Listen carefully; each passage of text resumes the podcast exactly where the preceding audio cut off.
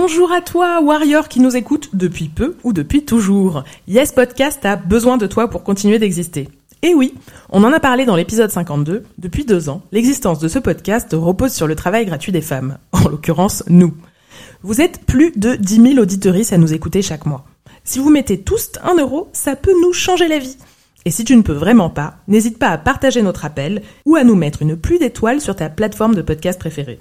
Le lien de la cagnotte est en description et sur notre Insta. Elle s'appelle De la force pour les warriors. Dans tous les cas, merci à toi et gros love. Yes!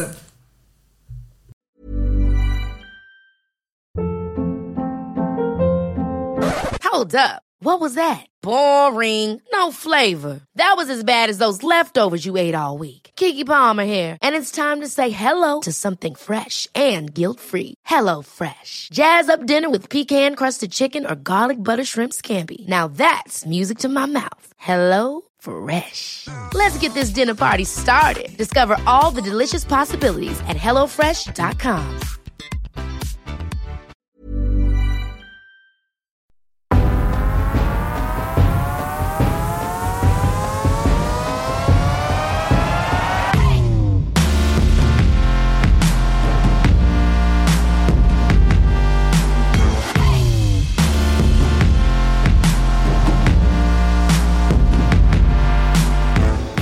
Salut les auditrices de Yes Ici Elsa et j'ai le plaisir de vous accueillir dans mon deuxième épisode bonus.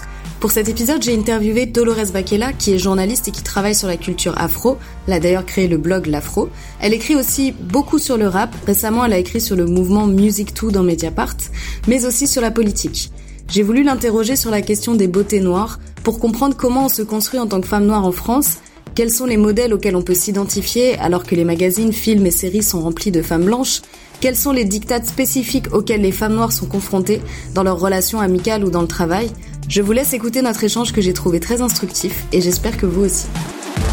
Bonjour Dolores. Salut Elsa. Bah merci d'être avec nous pour euh, cet épisode bonus de Yes. En fait, cet épisode donc c'est un, complément entre guillemets de, notre épisode sur les dictates de beauté qu'on a publié il y a deux semaines, dans lequel on a parlé donc d'épilation, maquillage, teinture de cheveux, ventre plat, l'image du corps parfait que les magazines, euh, la télé ou le monde de la musique aussi d'ailleurs euh, nous vend à longueur de journée et qui produit donc un certain nombre de, de dictates et d'injonctions. Et du coup, ce dont je voulais parler avec toi, c'est bah, les dictates de beauté qui sont spécifiques aux femmes noires. Donc, est-ce que tu pourrais nous, nous dire un peu quelles sont les, les injonctions liées à la beauté qu'on subit quand on est une femme noire? Oui, alors bah déjà, il y a un regard souvent fétichisant qui est posé sur les femmes en général, mais en particulier sur les femmes noires. Mmh. Ça, c'est évidemment des stigmates de et de la période esclavagiste et de la colonisation qui font que euh, on est à, on est à la fois sujette à dégoût et en même temps à exotisation à l'extrême, euh, voire à négro euh, négrophilie, c'est-à-dire cette espèce d'attrait particulier pour des traits qui nous seraient particuliers. Donc ça passe par bah, évidemment notre peau, son épaisseur, la taille de notre nez, euh, sa, sa, forme, la, la, forme de nos yeux, la, la texture de nos cheveux, les, les pommettes, euh, la, leur saillance, puis évidemment après tout le corps, euh, la grosseur des seins, la, taille par rapport, la proportion par rapport à, à, à, à tout ça, euh, évidemment le, le, le, les fesses, le fessier, les cuisses. Enfin voilà, on est sexualisé, animalisé de haut en bas. Et ça, c'est vraiment très spécifique parce que euh, on sait, on l'a entendu dans raconté ou dit par d'autres personnes euh, féministes ou euh, visibles comme euh, par exemple Rokaya Diallo et Grassley qui avaient dédié un, un, un épisode à, sur cette question-là de comment on peut animaliser les femmes qui sont pas blanches en les appelant les panthères. Donc pour les femmes noires, ce sont les panthères, mmh. les tigresses, avec tout l'imaginaire euh, qui est associé euh, au fait euh, d'avoir une sexualité débordante qui correspondrait en fait à l'espace d'où on vient ou d'où viennent nos parents, c'est-à-dire le continent, le continent noir, donc l'Afrique, donc la jungle, la savane, etc., etc. Et tout ça, notre corps serait le reflet de cet habitus, de cet habitat sauvage. Euh, et donc nous, on serait forcément euh, des, des, des, des, félines, des assoiffées de sexe, des femmes mmh. à l'état le plus naturel possible. Et en vrai, ça c'est une version hyper raciste et qui peut être très très incommodante quand on essaye d'avoir des rapports qui soient amoureux, sentimentaux ou sexuels avec avec notamment des hommes cisgenres. Ouais. Toi, c'est quelque chose que tu as subi dans ta vie, euh, dans ta vie personnelle, j'imagine. Est-ce que tu as des exemples euh, de choses qui, qui ont pu t'arriver, euh, même au travail ou dans des rapports interpersonnels Est-ce que voilà, il y a des gens qui t'ont appelé la panthère ou ce genre de choses, par exemple? Oui, oui. Et moi, ça m'est arrivé bah, toute ma vie. Hein, je pense comme comme beaucoup de, de, de, femmes et de femmes noires notamment. Évidemment, bah, par exemple, j'y repensais l'autre fois. Je sais pas, je vais, je suis en vacances à l'ouest de la France. Euh, je suis avec euh, euh, d'autres personnes qui sont blanches. On a le même âge et voilà, c'est l'âge où on est un peu ado, où on va à la piscine l'après-midi pendant que les parents font la sieste ou partent de leur côté à la plage. Et voilà, on, rencontre des, des, garçons qui ont à peu près notre âge.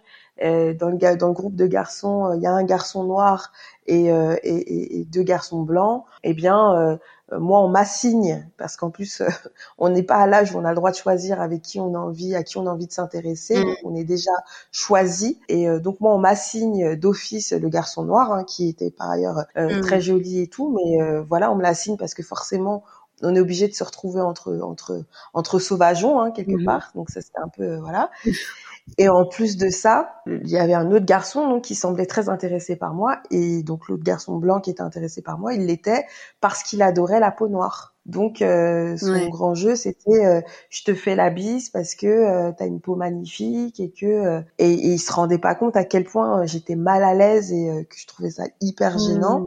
Et donc évidemment, euh, du coup, le garçon noir est devenu mon allié parce que euh, même s'il pouvait pas comprendre ce que c'était qu'être une jeune femme, il comprenait parfaitement que son copain il était euh, très très bizarre à mon encontre. Mmh. Donc voilà, mais des exemples comme ça, j'en ai à l'appel. Effectivement, dans un dans un emploi où j'étais sous la supervision d'un chef de service euh, qui devait euh, notamment faire des comptes rendus sur ma progression professionnelle à d'autres personnes. Il n'a pas parlé de mon travail, mais il a dit euh, moi si j'avais rencontré Dolores dans la vie, dans une boîte de nuit, il a dit, eh bien je l'aurais dragué. Voilà. Donc il y a tout l'imaginaire de la fête, de en plus comme j'écrivais beaucoup sur les cultures urbaines, forcément la musique, etc.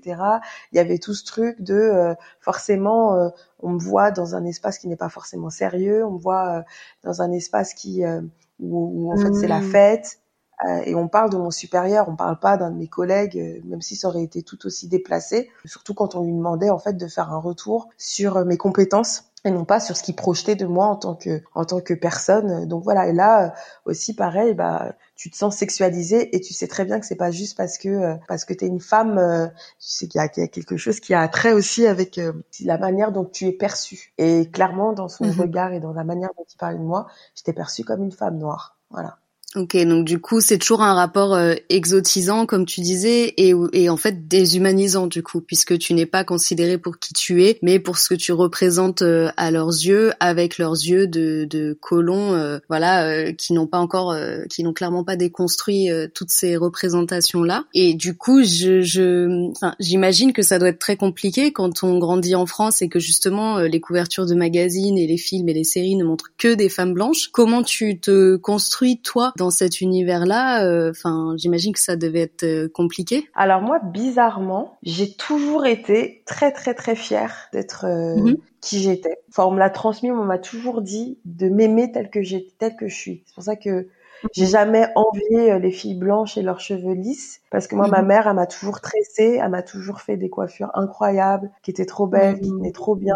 Bon, à l'époque, c'était pas trop la mode, donc je me faisais plus tacler par mes consoeurs euh, que mhm. par les autres. Mais euh, il y a toujours eu cette idée que ma beauté, elle, elle était particulière, elle était singulière et qu'elle était transmise de génération en génération et que du coup, euh, euh, voilà, bah, tous les mercredis, j'avais hyper mal à la tête, mais on célébrait cette beauté-là qui m'était propre, voilà. Et puis bon, j'ai la chance d'avoir une mère que j'ai toujours trouvée euh, magnifique et qui a toujours euh, enfin c'était un modèle quoi. Je veux dire elle portait euh, les rouges à lèvres sombres Revlon elle sentait toujours bon elle avait des beaux ongles des belles mains.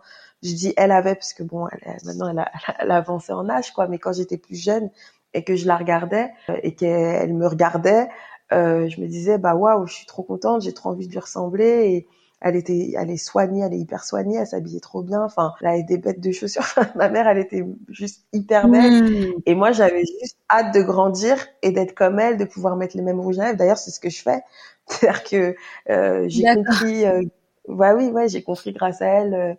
Euh, ce qui m'a, ce qui pouvait bien m'aller, même si elle allait un peu plus claire que moi de peau. Euh, mais voilà, euh, elle a, enfin, moi, j'ai, ça, ça, a été mon premier modèle et quelqu'un qui du coup m'a m'a au contraire fait me dire mais waouh en fait on est super belle et euh, je mmh. suis super belle elle me le dit et du coup euh, je pense que j'ai pas eu euh, enfin j'ai vécu évidemment du racisme et tous ces, ces, trucs de fétichisation relou mais euh, de l'autre côté en tout cas on m'a élevé vraiment dans l'amour de moi mais dans le sens de, dans l'estime de moi-même quoi d'une part et d'autre part mmh en termes de modèles, du coup, bah moi je les ai. C'est vrai que par contre ça c'était un peu chiant, mais je les ai cherchés ces modèles. Mmh, voilà, je me rappelle, euh, voilà, je me rappelle que je passais euh, l'après-midi, les dimanches après-midi à regarder les compétitions euh, de patinage artistique parce qu'on regardait ça mmh chez moi.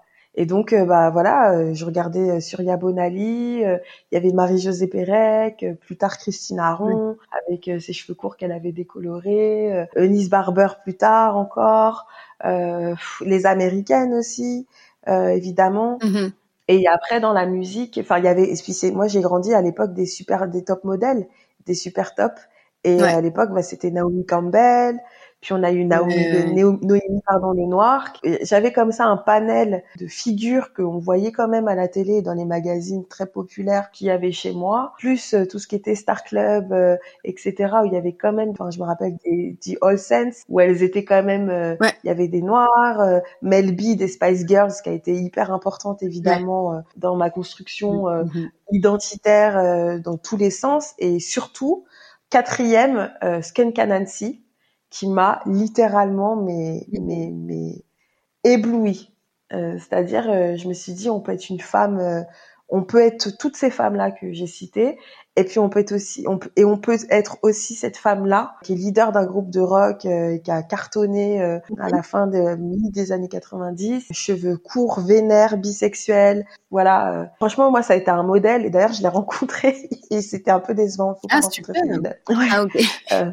Non, non, mais j'ai, parce que j'étais trop impressionnée et que, mais ça a été quelqu'un d'hyper mmh, marquant mmh. dans ma construction, dans, dans, dans, dans, plein de choses. Et du coup, très jeune, euh, et puis évidemment, alors après, il y a eu le summum, parce qu'on parle pas des Queen Latifah, Alia, etc. Mais moi, c'est après, ça a été Laurie Neal qui a achevé ah euh, de me marquer euh, euh, en termes physiques. la nana, elle donnait des cours d'éducation sexuelle, elle a fait du cinéma très tôt, elle était euh, à la fois très sexy, mais en même temps très dans l'éducation. Et là, ça a été OK.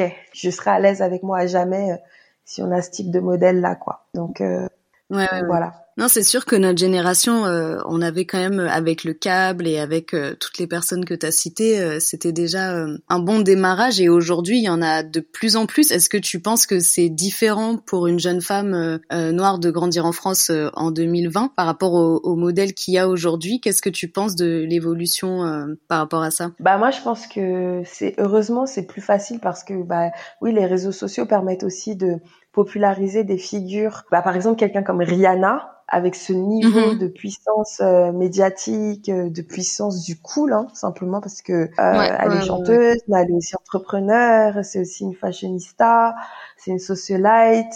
Enfin, je veux dire, quand on la voit se balader avec son verre en sortant de chez Giorgio, là, son restaurant à, à LA, etc., on se rend bien compte que mhm. c'est devenu une figure mondiale qu'on moi, quand je bossais euh, justement sur euh, sur elle, entre autres, je veux dire, il n'y avait pas un jour où, je, où je faisais pas une note, une news sur euh, Rihanna. C'est, c'est, on, a des figures et puis des figures qui correspondent aussi au public qui la, qui la suit et qui sont validées par tout le monde, même par le milieu du luxe. Donc évidemment, et qui en plus disent mhm. des choses. Ça, ça, elles disent des choses elles sont.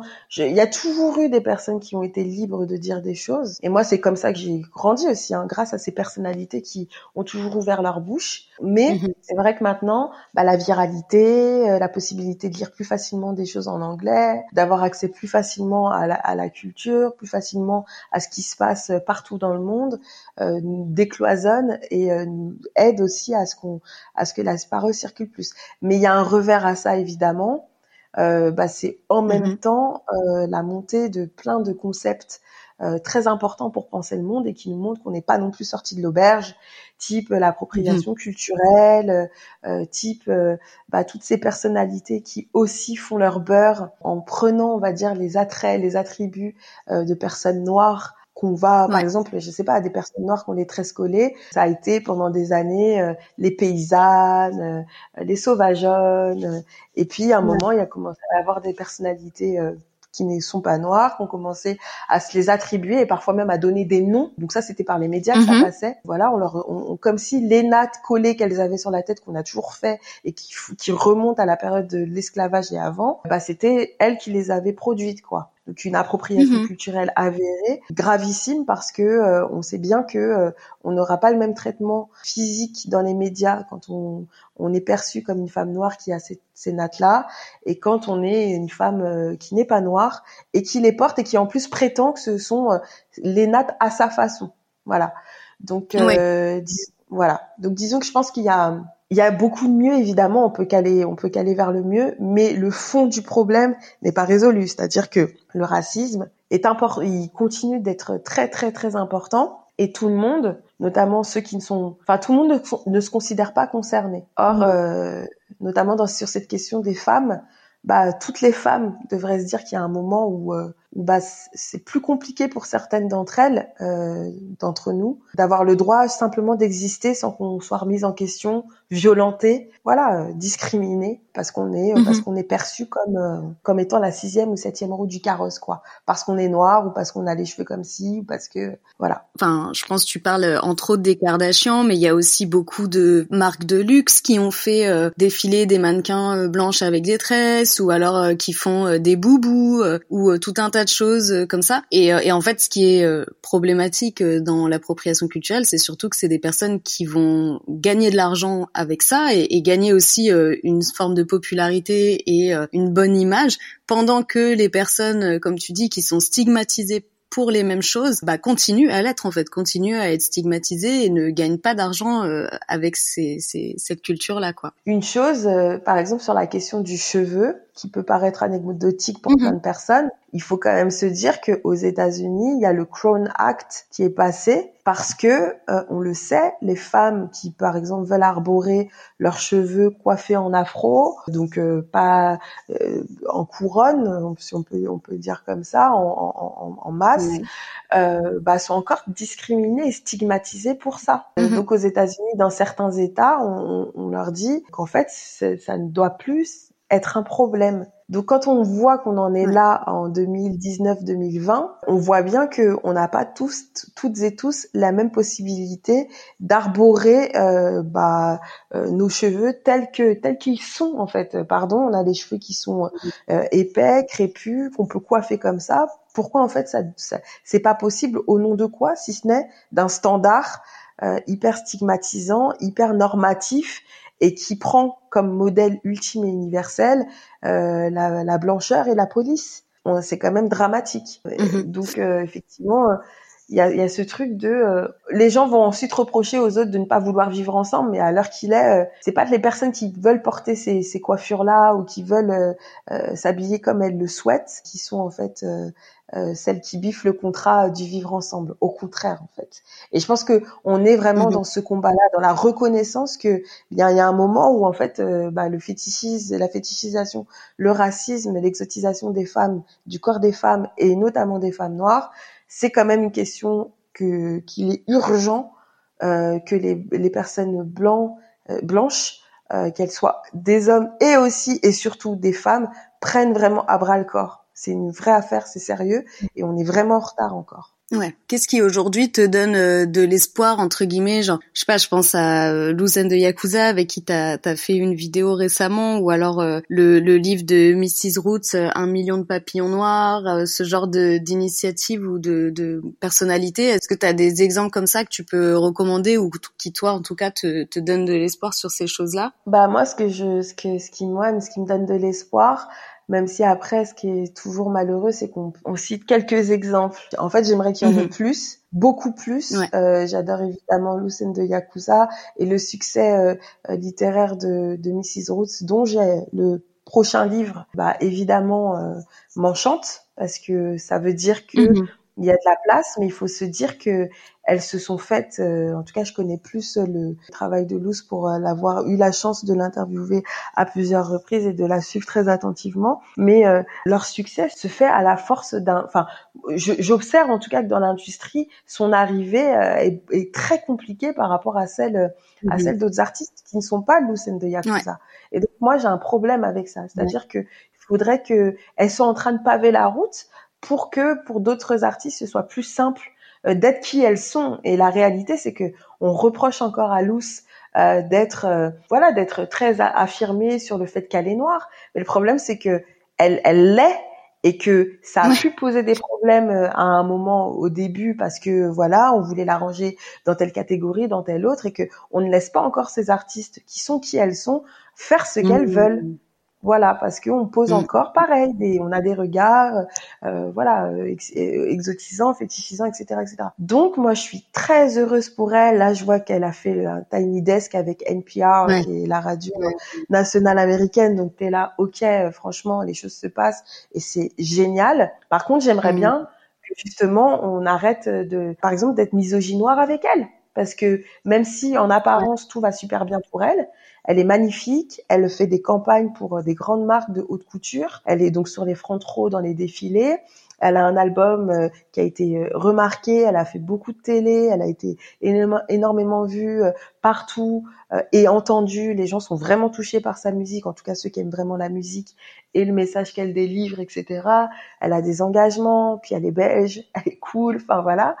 Euh, mais il se trouve que mm. elle se fait insulter quand même. Il se trouve que on considère que euh, parce qu'elle est très foncée de peau, elle a une peau magnifique, euh, on peut se permettre de, de, lui dénier sa beauté, son humanité. On mm-hmm. voit qu'on n'a pas encore complètement voilà réglé tout et que malheureusement ce n'est pas qu'avec une figure qui déjà a beaucoup apporté et qui veut faire son truc que, que, que ça va se régler. Et moi, ce que voilà l'espoir que j'ai, c'est de voir la jeunesse ils sont enfin voilà Les, les, voilà les gens qui sont après qui arrivent euh, après nous mais même je vois ma petite sœur et tout 18 19 20 ans comme ça ils sont ouf. Et moi c'est c'est c'est c'est sur eux que je compte pour rester euh, ces personnes qui euh, voilà pour eux c'est plus une question d'être gender fluide. C'est pas une question que de alors pas pour tous hein mais quand même il y a une jeune génération qui profite de ces acquis-là pour dire eh, ça suffit, on va arrêter. Euh, écoutez euh, ma sœur noire quand elle vous dit qu'en fait vous êtes blessant, stigmatisant, discriminant. Euh, voilà, des, des, jeunes personnes qui savent qui ils sont, qui savent rester à la place où ils sont, qui savent aussi avancer, qui savent, voilà, qui sont, qui sont intelligents en fait, parce que parce que voilà, on, on a besoin de ça. Et ça c'est mon espoir et, et c'est l'espoir aussi qu'après ils aillent aussi toutes les personnes noires, qu'elles aillent aussi dans les professions où elles peuvent aussi faire avancer les choses. Il n'y a pas que l'artiste, l'artistique. Il y a aussi euh, d'être médecin, d'être euh, avocat en France, d'être euh, voilà. C'est aussi ça qui, qui, qui, est important. Mm-hmm. Non, c'est vrai, la nouvelle génération, ils sont beaucoup plus sans compromis et, et, en partie grâce à justement des figures comme ça, ou même comme tu parlais de, de Rihanna tout à l'heure, qui se positionne très clairement sur sur le racisme, etc. Et c'est vrai que on voit clairement la différence. Ouais. Il y a juste un dernier truc dont je voulais qu'on parle, qu'on n'a pas trop abordé, c'est le colorisme, parce que euh, tu parlais de oh. et effectivement, euh, il y a eu un, un épisode avec euh, avec une, une, photo où elle était avec la rappeuse Shai, qui donc est plutôt on dit light skin, va aller plus clair de peau que que Luce et il y a eu mm. énormément de messages de haine en disant que que en gros que Luce était était moche parce qu'elle était plus foncée quoi. Et en fait ça c'est ce qu'on appelle du colorisme. Est-ce que tu peux nous expliquer rapidement ce que ce que c'est que le colorisme? Ouais, bah c'est voilà, c'est une discrimination et bah c'est un exemple parfait parce que moi je me rappelle cette photo, je l'avais vue il y a un moment et j'étais là trop cool. En fait, à la base, dans pour les les, les, gens qui suivent un peu les artistes et tout, on se disait waouh, peut-être les deux filles belges là, euh, elles vont peut-être faire un feat ensemble, ça pourrait être très intéressant. Voilà, moi j'avais reposté déjà la photo en story euh, quelques temps auparavant, euh, puis elles étaient super, enfin voilà, genre super maquillées, bien lookées et tout, enfin trop belles quoi.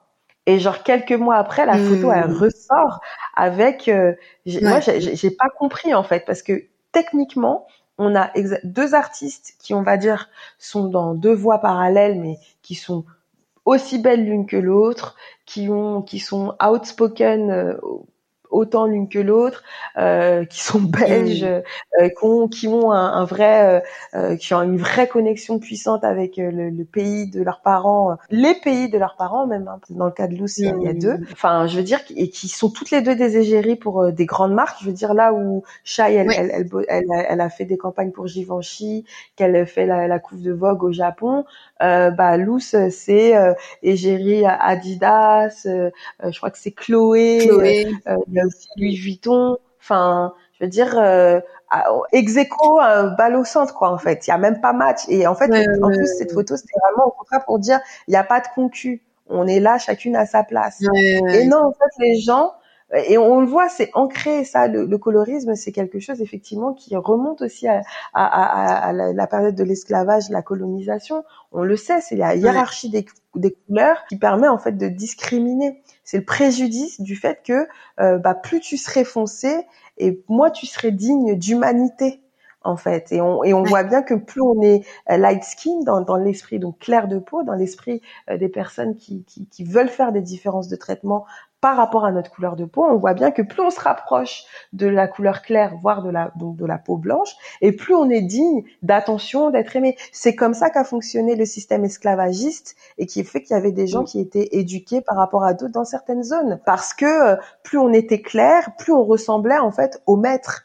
C'est terrifiant. Donc quand euh, on, voilà, donc quand on voit euh, ce type de photos et que les seuls commentaires que les gens sont capables de faire sur des personnalités qui visiblement ils ne connaissent ni l'une ni l'autre, c'est de remarquer, mm. de constater euh, la différence de leur couleur. Déjà, c'est qu'on a un problème et que on voit que le système colorisme, en fait, le colorisme, je pense, structure nos rapports. Et ce mm, dans mm, toutes les sociétés faudrait pas penser que le colorisme, malheureusement, euh, ne structure pas non plus certaines de nos sociétés africaines notamment. C'est terrible. Et d'ailleurs, même euh, le colorisme, plus on a la peau foncée, euh, et ça a même été aussi le cas en France, avoir la peau foncée, à un moment, ça voulait dire être ouvrier, paysan, travailler dehors, prendre le soleil. C'était un signe de distinction, la peau claire. Donc, dans toutes les sociétés. Sauf que quand on est euh, dans, dans des sociétés où qu'on parle de personnes noires, le colorisme a très complètement à, cette partie de l'histoire qui est euh, bah, l'exploitation euh, jusqu'à la mort du travail de ces personnes, l'esclavage, et comment on classifiait, comment on, on, on jugeait digne une personne d'être humaine ou pas. Voilà, c'est terrifiant. Et effectivement, Luce, qui pourtant, voilà, on la présente comme quelqu'un de successful, elle est magnifique, eh bien, euh, elle a été ravalée à ce rang de euh, tu es beaucoup trop foncé pour avoir le droit d'être à côté d'une autre artiste qui, tout comme toi, existe, mais qui est plus claire. On en est là. C'était 2020. C'était hallucinant. Bah ça c'est la réalité. Voilà, c'est la réalité de de nos vies, c'est la réalité de. Et en fait, euh, heureusement, elle, elle donne plein d'amour à voilà à, à, à, ses consoeurs. Elle est pas du tout euh, voilà dans, dans ce truc de concu. Elle est elle, elle, de toute façon, elle, elle fait plein de trucs. Elle a pas besoin d'envier qui que ce soit. Et quand bien même, elle est pas comme ça. En tout cas, dans ce qu'elle dégage, etc. Mais je sais qu'il y a des, il y a des gens qui viennent en DM être hyper violents. Et je pense qu'elle s'en prend plein la tête, principalement parce qu'elle est foncée de peau. Principalement. Voilà. Et c'est horrible. Et on est en 2020. Et donc ça, c'est, c'est vraiment le signe qu'il y a encore du boulot mais qu'il faut que tout le monde s'y mette parce qu'il y a un moment où euh, déjà il faut entendre les gens qui qui disent bah en fait euh, j'ai été stigmatisée euh, parce que je suis noire. Moi ça m'est encore arrivé. Je, pensais que ça m'arriverait plus jamais de ma vie. Ça m'est encore arrivé il y a, il y a, il y a trois jours d'avoir été stigmatisée parce que je suis noire et foncée de peau. Voilà, il faut apprendre à se mettre à la place des gens qui vivent ça pour comprendre, pour essayer de comprendre en tout cas. Bah écoute, merci beaucoup pour euh, pour cette interview, c'est très enrichissant. On peut te suivre sur les réseaux sociaux. Euh... Ouais, alors je suis vachement plus sur Instagram que Twitter parce que ce réseau social me rend me rend chèvre, mais effectivement, je suis quand même sur Instagram, enfin sur Twitter pardon, et sur Instagram, j'ai encore une page Facebook et voilà, et puis après euh, dans les publications pour lesquelles j'écris, effectivement. Bah merci beaucoup en tout cas. C'est la fin de cet épisode. Tu peux suivre Dolores sur Twitter et Instagram at Dolores Bakela. Et tu peux me suivre aussi, je m'appelle Zazem at Zazem sur les réseaux. Merci de nous avoir écoutés. Si ça t'a plu, n'hésite pas à nous mettre 5 étoiles sur iTunes et à le partager avec ton entourage. À très vite pour un prochain épisode avec toute l'équipe et d'ici là, n'oublie pas que t'es une warrior de l'espace intersidéral et que personne ne peut t'enlever ça.